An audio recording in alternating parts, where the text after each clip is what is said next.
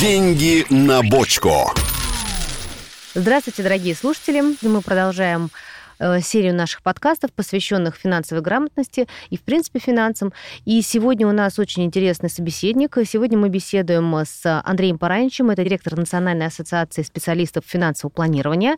Планирование сегодня это, конечно, очень такая сфера турбулентная. То есть мы, в принципе, по-моему, финансовый рынок и вообще финансовая ситуация сейчас в России ну, не то, что экстраординарная, но впервые за, там, в принципе, впервые в истории России мы находимся в таком состоянии. Как вообще планировать? Как, как можно к этому прибегать? Да, ситуация, конечно, абсолютно необычная. Я на финансовом рынке работаю почти 30 лет, и э, на моей памяти подобных ситуаций не было. То есть все предыдущие кризисы, они развивались по-другому, и то, что мы сейчас наблюдаем, ну, требует новых подходов, то есть требует нового анализа, а, и во многом мы многих вводных факторов пока не имеем. То есть еще нужно какое-то время выждать для того, чтобы можно было принимать взвешенные решения. Планировать, конечно, можно. Планировать можно в любой ситуации, планировать нужно в любой ситуации. Другое дело, что реальность, конечно же, в планы вмешивается. Ну, и... тогда пересматривать, просто регулярно пересматривать да. ваши планы. План — это же не жесткая какая-то конструкция, которую один раз сделал, и от нее нельзя отклоняться. План — это просто наиболее оптимальный маршрут к той цели, которую ты перед собой ставишь, и если ты на препятствие наткнулся, ну, очевидно, нужно в план внести корректировки. То есть нужно это препятствие как-то обойти и продолжить движение к тому... К той же цели. Да, к той же цели, которую ты перед собой ставил. Но сейчас, конечно, очень... Э, я понимаю, что очень сложно планировать и э, тем более задаваться целеполаганием, а, потому что очень много факторов для беспокойства, в том числе не только для финансов, но и для тех, кто планирует финансы. То есть тут и некоторые ожидания потребительские, а, внешние факторы, а, сильная турбулентность, волатильность валютных курсов э, и прочее, прочее, прочее, ожидания инфляции или все-таки не ожидания. То есть как можно это как-то привлечь или как лучше с этим работать? Я бы, наверное, предложил сейчас не делать скоропалительных выводов, а, поскольку биржа не работает, а, все решения, которые нужно принять, еще не приняты. Появится, я уверен, огромное количество а, и законов новых, и указов новых, которые, конечно, сильно повлияют экономический ландшафт. Поэтому, вот, наверное, все-таки недельку подождать а дальше будет уже более понятно, куда двигаться. Хотя, конечно, мы как сообщество финансовых советников, мы смотрим, а куда ситуация может развиваться и как она может а, двигаться дальше. А, прибегаем к аналогиям, а, может быть, несколько необычно. Мы связывались с коллегами в Иране, угу. страна, которая давно живет под санкциями, узнавали, как там развивается финансовый рынок. А, выводы, конечно, не очень утешительные. Надеюсь, что у нас будет ситуация развиваться все-таки по-другому. Что, а все-таки да. вот если говорить про Иран, как у них, э, если не про рынок, а непосредственно про производство, например, то есть понятно, что у нас сейчас многие бренды заявили, что ушли, и это, в общем-то, время для развития наших э, российских брендов, там производства и инвестиций в него.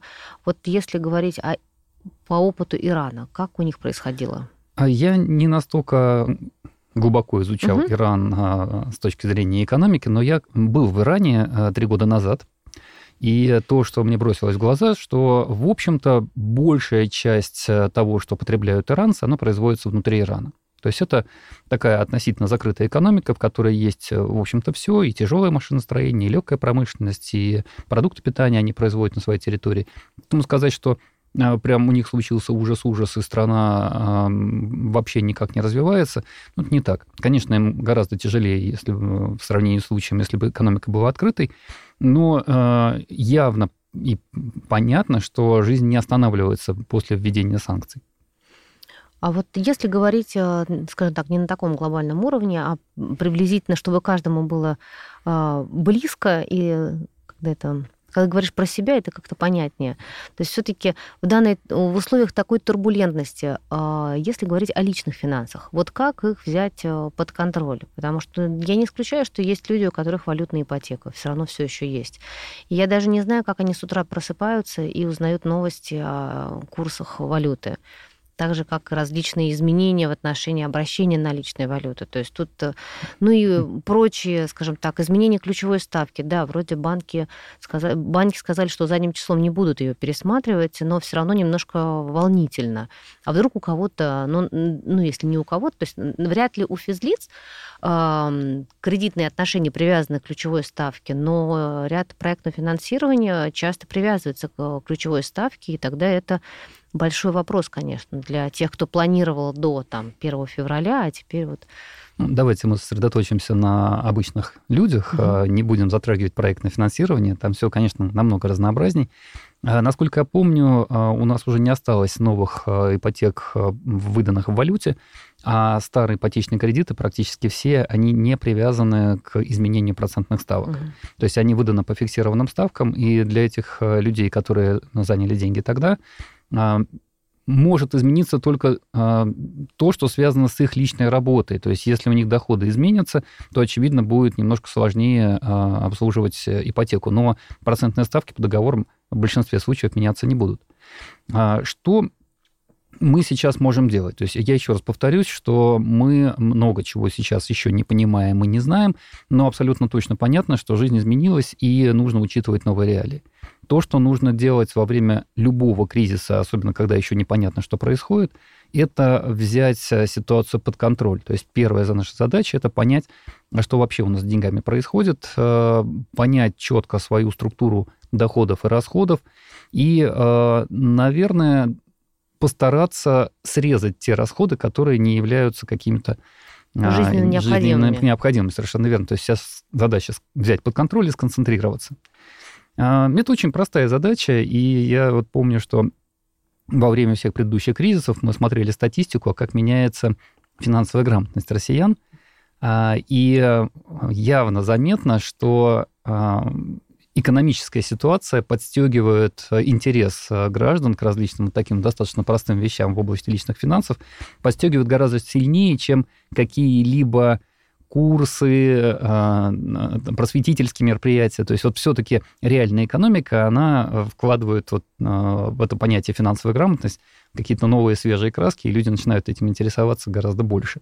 А если говорить про цифры, то опросы, ведете ли вы учет доходов и расходов, достаточно обычно показывали, что где-то 25% россиян учет доходов и расходов ведут. А в моменты кризисов эта цифра подскакивает до 75%. И это очень правильно. Вот это первое, что нужно сделать, это взять под контроль то, что происходит. И, и это... Желательно, чтобы еще не откатывались потом обратно к этим 25. Откатываются ну, потом. Конечно. Ну, естественно, но, наверное, ничего страшного в этом нет. А, наша задача сейчас все-таки контролировать то, что происходит. Поэтому первое, что я порекомендую, действительно взять а, тетрадку, взять какое-то мобильное приложение, где можно вести учет доходов и расходов, и э, все-таки сделать это. Это, тем более, совершенно несложная задача. То есть нужно просто записать можно, в принципе, сейчас же много и программных приложений да? различных, которые позволяют это делать, и даже мобильные приложения банков, они уже сами структурируют расходы. То есть записать, а дальше что? Расставить приоритеты, очевидно. Расставить приоритеты. Ну, мобильными приложениями банков э, мне лично не очень нравится пользоваться, потому что я хотел бы, чтобы у меня в одном месте были все мои э, доходы uh-huh. и расходы, поэтому все-таки я из разных мест информацию собираю в какую-то единую систему. Ну и плюс то, как э, банк раскладывает э, по категориям э, мои расходы, оно тоже меня не устраивает. А вот как раз из-за того, что трудно выделить приоритеты. То есть трудно понять, э, какие траты были действительно необходимы, а какие нет. Поэтому после того, как мы разобрались э, с тем, куда мы деньги тратим, наша задача действительно расставить э, приоритетные направления, чтобы там точно не провисать. Ну, например, если у нас есть задолженность по кредиту, то очевидно, что мы в первую очередь должны делать эти платежи, чтобы не попасть на штрафные санкции от банка. Ну, это действительно. То есть кредиты, потом что еще можно отнести к самым приоритетным? Э, направлениям? Продукты питания, конечно же, наверное, коммунальные, если мы не хотим получить неприятности от управляющих компаний. А, ну, то есть я не хотел бы давать какие-то рекомендации в эфире, потому да, что каждый сам для себя разные, да. расставит приоритеты, а, но это сделать, конечно, необходимо. Ну, как всегда, в кризисные турбулентные времена на развлечениях а, приходится точно сэкономить. Знаете, удивительная совершенно вещь. Вот э, мы все знаем, что западные компании э, уходят из России, они об этом объявляют публично и выплачивают компенсацию увольняемым сотрудникам. А удивительно слышать, когда люди, получив эту компенсацию, уезжают в Сочи кататься на лыжах. Наверное, это психологическое какое-то бегство от э, проблемы. Вот это ровно то, о чем я говорю. То есть мы находимся в ситуации очень сильной неопределенности, и сейчас лучше все-таки сконцентрироваться и не распылять те ресурсы, которые в руках есть сейчас. Ну, не время для отпуска, не похоже на это. Не время для того, чтобы тратить деньги направо и налево, не задумываясь об этом. Это правда. А вот такой еще момент, да, сейчас много э, новых для нас. Э, не все раньше знали слово SWIFT, да, такую там аббревиатуру. Теперь это знают почти все, в том числе и мошенники. А как известно, в любые тоже турбулентные такие экстраординарные времена мошенники быстрее всех обучаются, они постоянно придумывают какие-то новые способы, как э, забрать обманным путем денежные средства у населения. И вот э, как в этом случае уберечься, что можно посоветовать нашим слушателям, чтобы не попасться на удочку мошенников? Мошенники потрясающе быстро учатся, э, и не только в кризисные времена. А кризисные времена, к сожалению, дают им кучу инфоповодов, которые можно использовать для того, чтобы потом э, вытаскивать деньги у доверчивых россиян. Ну, почему доверчивых? Я вот, например, э, не уверен в себе, что если я столкнусь с ситуацией социальной инженерии с мошенниками, что я смогу им противостоять. То есть у меня такой личной уверенности нет, а, глядя на то, а, сколько моих знакомых уже, к сожалению, потеряли деньги после разговора с мошенниками. Поэтому, наверное, а, наиболее правильным подходом при поступившем звонке с когда кто-то говорит, у вас тут сейчас серьезные проблемы, у вас э, снимают деньги с карточки или на ваше имя берется кредит. Вот, наверное, первая реакция – это выяснить от имени какой организации звонит человек – повесить трубку и перезвонить в эту организацию по тому телефону, который вы найдете в справочнике. Да. да, то есть нам, если мы говорим про банк, то это на карточке есть номер телефона, по которому можно позвонить. Я в этом случае пользуюсь просто приложением своего банка, захожу в чат и пишу, что вот мне поступил такой-то звонок, а, поясните мне, не происходит ли что-то с моим счетом. Да, кстати, очень полезная сейчас функция, когда действительно может, есть всегда онлайн-консультант, который может ответить. Да, мне потрясающе быстро отвечают, и я в этом смысле совершенно спокоен. Угу. Не удивляйтесь, что звонят прямо от имени того банка, у которого у вас действительно есть счет, есть карточка. У нас большинство россиян все-таки счета находятся в Сбербанке, ВТБ, ну, то есть ну, в нескольких да, очень крупных таких крупных Угадать банках. нетрудно. Мошенники чаще всего просто угадывают. И э, дальше уже их задача зацепить вас на крючок и э, раскручивать по э, заранее такому опробованному сценарию.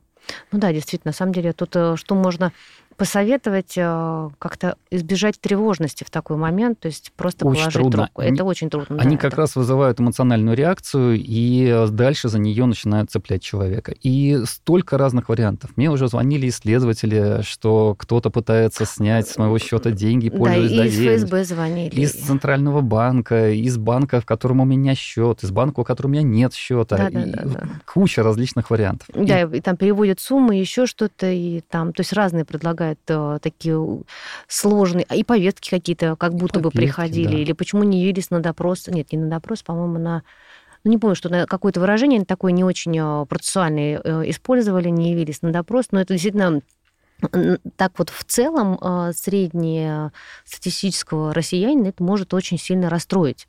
И, и важно действительно вот здесь фильтровать эмоции от реальных фактов. Вот э, один из моих разговоров э, с так называемым следователем, он развивался, то есть на каждое их утверждение я отвечал, да что вы говорите? И приблизительно на четвертом вот этом, что вы говорите, просто повесили трубку. Ну вот да, у меня тоже так было. Я даже не так, я говорила, что я все подтверждала. э, Вот давайте, да, да, дальше рассказываем. Э, Мне просто было интересно, ну, что они еще придумали, и в какой-то момент просто тоже повесили трубку, потому что да, не Они помню, что-то чувствуют, что нет, э, человек не на крючке, и э, Да, Время нельзя тратить. нерентабельно да, продолжать этот разговор ни о чем, с их точки зрения, ни о чем. Ну да, то есть в целом, конечно, лучше положить трубку. То есть если так получилось, что номер незнакомый, а вам что-то там говорят, то что-то Да. тревожное, то положите трубку, тревожное вы можете услышать и в следующем звонке. Или там позвонить в банк, и если уж так оно происходит, к сожалению, то зато вы узнаете это из первого источника. Но, скорее всего, это не так. Поэтому... Раньше я говорил, что когда звонят в службу безопасности банка, то надо сразу вешать трубку, но сейчас у меня нет в этом уверенности, потому что я сталкивался с ситуацией, когда а, мама одного из э, клиентов наших советников оказалась в ситуации, когда мошенники угу. ее использовали, и служба безопасности банка таки обзванивала родственников, э, чтобы выяснить, что происходит. То есть действительно были реальные настоящие звонки от службы безопасности, которые, к сожалению, люди проигнорировали именно потому, что а, потому что есть уже, к сожалению, Приходит отрицательный опыт. Да. Э.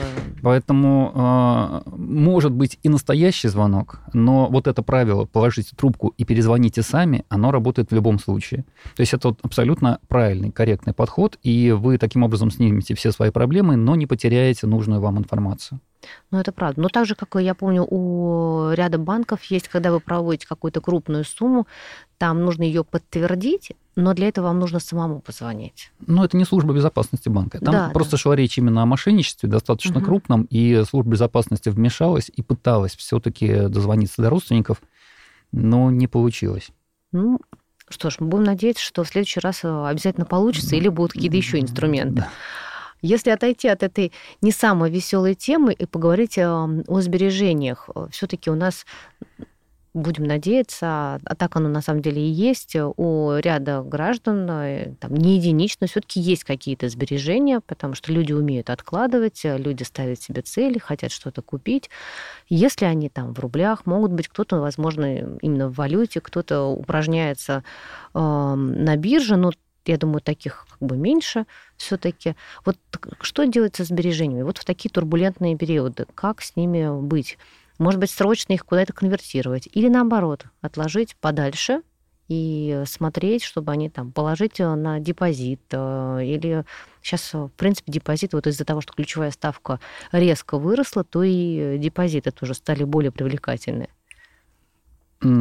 Снова повторю, что мы не сталкивались с такой ситуацией в экономике раньше. А если опираться на статистику наших всех предыдущих кризисов, которых было много, со всеми скачками валют, которые были тогда, причем очень сильными скачками валют, если вы помните, то есть тогда ну, движение были... 98 год я хорошо помню, в августе, да. когда было 6 рублей, стало 24 за доллар. А, при этом, если посмотреть, э, сравнить два варианта. Держать деньги в рублях на депозитах в банке по текущим ставкам, которые в этот момент тоже, естественно, поднимались, или держать деньги на валютном депозите, по соответствующим ставкам. Вот сейчас у нас по рублевым а, вкладам ставка 20, 21, 24 угу. даже иногда, по валютным вкладам 5, 6, 7 процентов годовых. То есть по валютным вкладам ставка она всегда была меньше. Так вот, если сравнивать за все эти года а, эти два варианта, то вообще-то рубли выигрывали. А, но мы говорим про достаточно долгосрочную а, операцию. То есть это не то, что вот побежал быстренько угу. купил, потом быстренько продал доллары. И вот, Но это уже спекуляция. Да, это спекуляция, и угадать тот момент, когда а, ты делаешь эту операцию с выигрышем, ну, практически невозможно. А тем более, еще раз повторю, что мы очень многого еще пока не знаем, и далеко не все решения, которые должны быть приняты, приняты. Поэтому, если э, есть э, сбережения в рублях, то, на мой взгляд, самая главная задача сейчас, конечно, сохранить эти рубли, э, не пытаясь спекулировать на каких-то инструментах э, финансовых или околофинансовых. А, обязательно нужно держать какой-то запас наличных дома, развивается ситуация с санкциями, вы это видите, и банк, в котором вы держите деньги, может оказаться под санкциями. Это не значит, что у вас пропадут деньги. Но, может быть, просто мобильное приложение перестанет работать или что-то произойдет с карточками. Поэтому на некоторое время, там, на неделю, на две, там, на месяц э, э, нужно иметь дома наличных запас. Какой-то неснижаемый остаток. Какой-то неснижаемый остаток наличных. Э, а все остальное можно спокойно держать э, в российских банках. Э, мы все помним, что у нас счета физических лиц защищены агентством по страхованию вкладов до миллиона четыреста тысяч Да, увеличили. Рублей. Раньше было 700 тысяч. 700 было совсем давно. То есть у нас да, а, миллион четыреста, угу. и даже говорят о больших суммах. А, есть даже исключение, это 10 миллионов, когда идет речь о сделке по покупке недвижимости. Угу. Ну, может быть, там... даже можно какое-то дополнительное страхование сделать тогда вот. Я ну, не нет. знаю, сейчас не, не дело не предлагает такого страховой компании. Я не видел, чтобы кто-то предлагал такое угу. страхование. Люди поступают очень простым образом, а, просто делят более крупные суммы на несколько банков, угу. поскольку агентство по страхованию вкладов работает по принципу один банк, один вкладчик. Угу. То есть у нас в каждом банке есть такая защита. А, ставки интересные, а, больше 20% годовых, а, но на относительно короткий срок, что, в общем-то, внушает и оптимизм в том числе, поскольку финансовая система явно надеется на стабилизацию ситуации. некоторый откат все-таки к более Да. стабильной ситуации. Да, действительно интересная тема. А если мы говорим про то, что уже случилось, то есть вы э, держите, например, э, портфель ценных бумаг. А, Ну, во-первых, мы сейчас в моменте ничего делать и не можем, поскольку торги Опять закрыты биржа уже. не работает с 28 неделю. февраля, по-моему. И очень хорошо, поскольку э, на вот этих эмоциях можно наделать кучу ошибок и получить колоссальные совершенно убытки. Э, Здесь вообще очень трудно предсказывать, как ситуация будет развиваться. То есть настолько а, жестких ограничений по трансграничным операциям раньше не было. То есть я здесь уже вспоминаю а, времена почти Советского Союза. Ну, похоже, что да, потому что Да. до, до 91 года. А, Ну, счета типа С э, у нас уже были. То, что Центральный банк э, ввел э, буквально-таки несколько дней назад. То есть это не то, чтобы совсем новация. То есть они у нас существовали во времена 90-е годы. Сейчас мы их вспоминаем. Ну да, доста- Ну, с другой стороны, вот если говорить опять про просто физических лиц, те же самые неработающие карточки не означают утраченные денежные средства. Ведь э, есть же отделение банка, у вас э, денежные средства лежат на расчетном счете. Это вы просто, чтобы для удобства выпускаете Да, карту. да, да. Можете ходить э, в отделение банка и через кассу снимать, в конце концов. Там, по-моему, есть комиссия, ну, в зависимости от суммы. Ну, или в зависимости Я от ровно условий это имею в виду, что да. вот запас наличности, он не для того, чтобы спасти деньги. Запас наличности на случай неудобств, если не работают привычные э, методы расчетов. То есть не работает карточка, не работает приложение, то есть и нужно рассчитаться уже тогда а, деньгами из кошелька. А если про инвестиции, то тогда сейчас вообще не надо дергаться. Не надо Спокойно. паниковать, уже поздно, уже все Да. произошло, все самое страшное И, в случилось. принципе, от вас все равно не зависит ничего уже. Ничего поправить уже нельзя, то есть нужно теперь дождаться, а как будет выглядеть новый экономический ландшафт, то есть э, тогда можно будет уже какой-то э, взвешенный анализ провести и принять какое-то решение. Ну, я бы сказала, не то чтобы нельзя поправить, наверное, нельзя изменить, но мы Откатить сейчас ждем, нельзя, да, да. просто мы ждем новых правил игры, исходя из которых можно будет уже там переходить опять к каким-то привычным нашим действиям, инвестировать, кто-то занимается акциями, кто-то в э, паевые фонды вкладывает, то есть занимается своими инвестициями. А если говорить, вот да, сейчас у нас э, такая тоже совершенно новая, неожиданная для нас ситуация. Многие, ну, мы не помним на своем веку, когда вот невозможно провести никакой платеж за границу. Ну, то есть есть на самом деле, на самом деле, Ну, да, какой перечень возможен. да, то какой-то перечень возможен, нужно, там должна быть аргументация и так далее, но есть мы хорошо помним, что ранее, там буквально чуть-чуть недавно, не было такой сложности, то есть у тебя есть э, какие-нибудь коммерческие взаимоотношения, и ты в рамках этих взаимоотношений там, используя опять те же там свифты и так далее, направляешь денежные средства контрагенту за рубежом. И также было, собственно, с инвестициями. Кто-то приобретал даже недвижимость, там, квартиру э, в других странах. Как сейчас? Как вы думаете, опять сидим, ждем? Ну, то есть точно ждем бли- ближайшие полторы недели, а вот ну, вообще видимо, я зануда, да, сидим, ждем полторы недели. А, Мы наблюдаем то, что делают клиенты различных финансовых организаций со своими счетами за рубежом. Очень много неопределенностей. Даже непонятно, можно ли перевести а, свои активы от одного зарубежного брокера к другому зарубежному брокеру без каких-либо ограничений. А, Счета, а, вот почему, собственно, вызывает беспокойство наличие счета за рубежом у а, ряда тех людей, с которыми мы общались. Уже были ситуации, когда зарубежный брокер направлял российскому клиенту письмо с просьбой закрыть счет. Просто потому, что клиент из России, и, или нужно принести какую-то кучу документов, которые человек не готов собирать, или нужно закрывать счет. Всегда давалось время на это. То есть обычно это где-то 30 дней на то, чтобы активы или вывести, или Мгм. продать и забрать деньги. Ну, то есть такого, чтобы деньги были просто, или активы были заблокированы, такого нет, мы этого не ждем. То есть крайне маловероятно, что это может произойти. Но вот просьба закрыть счет прозвучать может. И в этом случае у человека есть э, выбор или найти другую зарубежную финансовую организацию, что сейчас, к сожалению, очень непросто, или э, перевести свои активы или деньги на российского э, профессионального участника рынка ценных бумаг и дальше держать э, соответственно, свои То активы есть там. такую операцию он сможет э, одобрить Да, мы не можем банке. отправить деньги туда, то есть мы можем деньги забрать оттуда. Мгм. И если в начале э, ситуации самый большой запрос был, а как быстро вывести деньги из страны, то сейчас у нас гораздо больше запросов, а как вернуть деньги обратно. То есть какие документы надо собрать, еще надо кому предоставить для того, чтобы перевести активы на счет компании, которую все-таки контролируется из России. Ну, такое изменение, в принципе, понятно, потому что когда все началось, хоть не так давно, очень многие наши соотечественники находились э, за рубежом. Все-таки это было вот неделя там с праздничным днем или около того, и многие планируют, ча- часто планируют, я думаю, что на следующий год все равно будут планировать, как куда-то поехать в отпуск, на короткий отпуск, и оказались за рубежом, и многие поняли, что они просто не могут расплатиться картой. И вот тут э, такой... Э, ну, я говорю немножко о другой истории. Здесь скорее люди принимают решение, а как они дальше видят свою жизнь. То есть вот если твои активы за рубежом, а ты планируешь жить в России, то ты сейчас находишься в ситуации, когда твои активы от тебя отделяются. И причем степень контроля за ними все уменьшается, уменьшается. Да, достаточно жестко отделяются. И дальше ты должен принять решение. Или ты покидаешь эту страну и едешь к своим активам, угу. или ты думаешь о том, чтобы твои активы приехали к тебе сюда.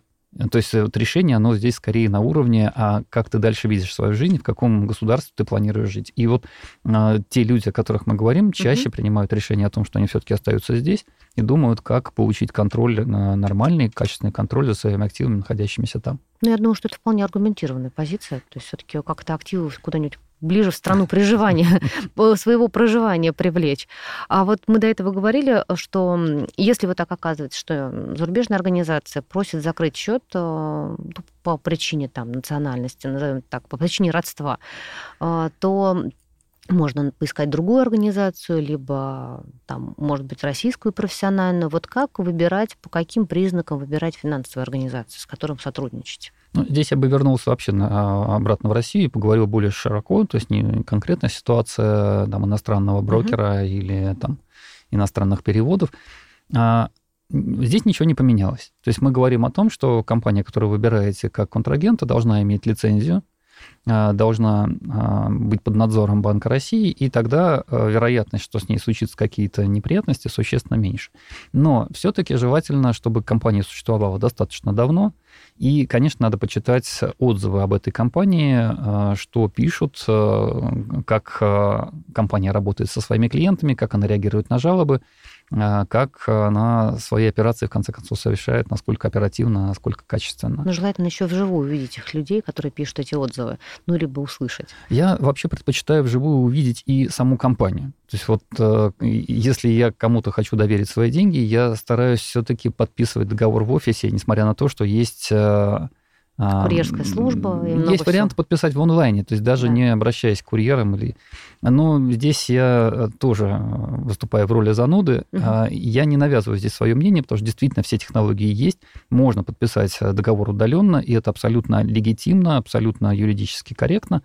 Но я привык глядеть э, в глаза людям, с которыми я хочу дальше э, сотрудничать. Ну, это вполне обоснованно, потому что так не все, насколько я знаю, у нас есть один крупный банк, который позиционирует себя как очень крупный, самый мобильный, самый технологичный и в том числе экономичный, потому что не имеет отделений. А, и вот это как раз качество далеко не всем подходит, потому что иногда людям нужно понимать, что они могут, им может быть не нужно это, ну, сейчас в моменте, но нужно понимать, что они в принципе могут прийти в какое-то отделение, с кем-то поговорить, а не просто позвонить по телефону и там кто-то... Ну, а по еще... большому счету дело вкуса. Здесь э, с точки зрения именно критерия выбора я бы не поставил его на первое место. Ну, если про финансовую организацию говорить, то, пожалуй, да. Но с точки зрения подписания договора, то, конечно, лучше вот приехать, посмотреть своими глазами. Вот вы сейчас тоже сказали, один из критериев э, это сколько лет компания, в принципе, работает на рынке. Э, ну, у меня, так вот, если говорить про бизнес, да, вообще даже не про финансовую организацию, то спокойнее, когда контрагент на рынке работает хотя бы три года. Лучше, конечно, 4, 5 и больше, но вот три года точно, потому что это какая-то такое проявление признака серьезности. Вот э, какие, вот с вашей, с вашей точки зрения, какой период является для финансовой организации некоторым тестовым, mm-hmm. проверочным, то есть некоторым таким аргументом, что в пользу, скажем так, в пользу того, что эта организация, скажем так, обладает серьезностью. Ну, я бы даже больше период смотрел, э, что больше пяти лет. На рынке, но э, жизнь меняется. Появляется огромное количество новых сервисов высокотехнологичных, и не факт, что старые участники рынка могут предложить э, настолько технологичный сервис, как новые игроки, которые на него приходят недавно. А здесь э, я, к сожалению, не готов предложить критерии выбора. Э, может быть, имеет смысл пробовать э, сначала с небольшими суммами, и потом, убедившись в том, что все работает, все качественно и так далее, уже принимать решение о более таком тесном сотрудничестве. На самом деле вопрос достаточно комплексный. То есть, да, я согласна, что мы с вами не ответим на этот вопрос прям емко и много факторов. Более того, в одном из предыдущих наших, э, в одной из предыдущих наших э, передач, программ, мы говорили о том, что была одна такая крупная мошенническая организация, которая, и в принципе не было такой принцип работы. То есть они берут у тебя деньги, и для того, чтобы убедить и принести, вы принесли еще больше, они вам выплачивают, говорят, ну вот посмотрите, все же работает, выплачивают, и вы потом принесете еще больше. Поэтому тут, конечно, а, просто период или просто еще что-то, оно достаточно не единственный фактор, очень много факторов. К сожалению, да, существуют и а, мошеннические организации, которые работают, условно работают, так сказать, много лет. И это правда. Так же, как и достаточно много банков, ну, ЦБ ведет очень сильную работу по, скажем так, как это, по зачистке, я бы назвала это вот, э, банковской сферы от э, недобросовестных участников. И э, достаточно много ведь банков, которые работают, не, работали не первый год, но в результате вот нарушения определенных там требований законодательства были лишены лицензии. И там тоже было, и они там несколько есть у меня примеров на память, не буду сейчас называть, но там они по 10 лет работали, а потом что-то пошло не так. Ну, мы как э, граждане России защищены агентством по страхованию вкладов, я еще раз это повторю, и здесь размер банка не имеет значения. Это слава богу. Это, это, пожалуй, хорошо. То есть из чего получается, что э, если у вас есть э, вклады, то не надо их складывать в одну корзину, скажем, не надо все яйца в одну корзину, разнесите их по разным банкам, тогда у вас будет сразу несколько, получается, покрытий страховых. Вот. Ну и в целом лучше выбирать, наверное, наиболее стабильные крупные банки, а там у каждого свои предпочтения. Может быть, кто-то кому-то больше нравятся более высокие процентные ставки. Ну что, мы сегодня э, говорили про мы много о чем говорили, а, поскольку э, сегодня мы живем в очень интересное время. Такого не было никогда. А, вспоминаем афоризм, да, никогда такого не было, и вот опять. Вот это не тот случай, вот никогда такого не было, и мы как раз наблюдаем этот пример, когда планировать сложно, когда многие факторы экономические подверглись э, сильной волатильности, то есть рынок, э, инфляция, еще что-то, процентные ставки, много чего меняется. Но а, можно точно говорить, что нужно подождать, как мы сделали вывод, точно недели полторы сейчас надо подождать. Сейчас надо немножко подождать. потом... Планировать нужно. Планирование – это как раз способ расставить приоритеты, способ понять, что для тебя важнее всего, и сконцентрироваться на этом, не распыляться в стороны, а взять э, то, что ты можешь взять под контроль, под жесткий контроль. То есть то, что ты можешь контролировать, сейчас надо жестко контролировать а через полторы недели или через две, когда будут новые вводные, новые допущения, еще раз посмотреть на свой план и заново проконтролировать. Конечно. Ну что, Дорогие слушатели, спасибо большое э, за интерес к нашей программе. С нами был Андрей Паранич, директор Национальной ассоциации специалистов финансового планирования. Спасибо большое вам. Всего доброго. Всего доброго. Деньги на бочку.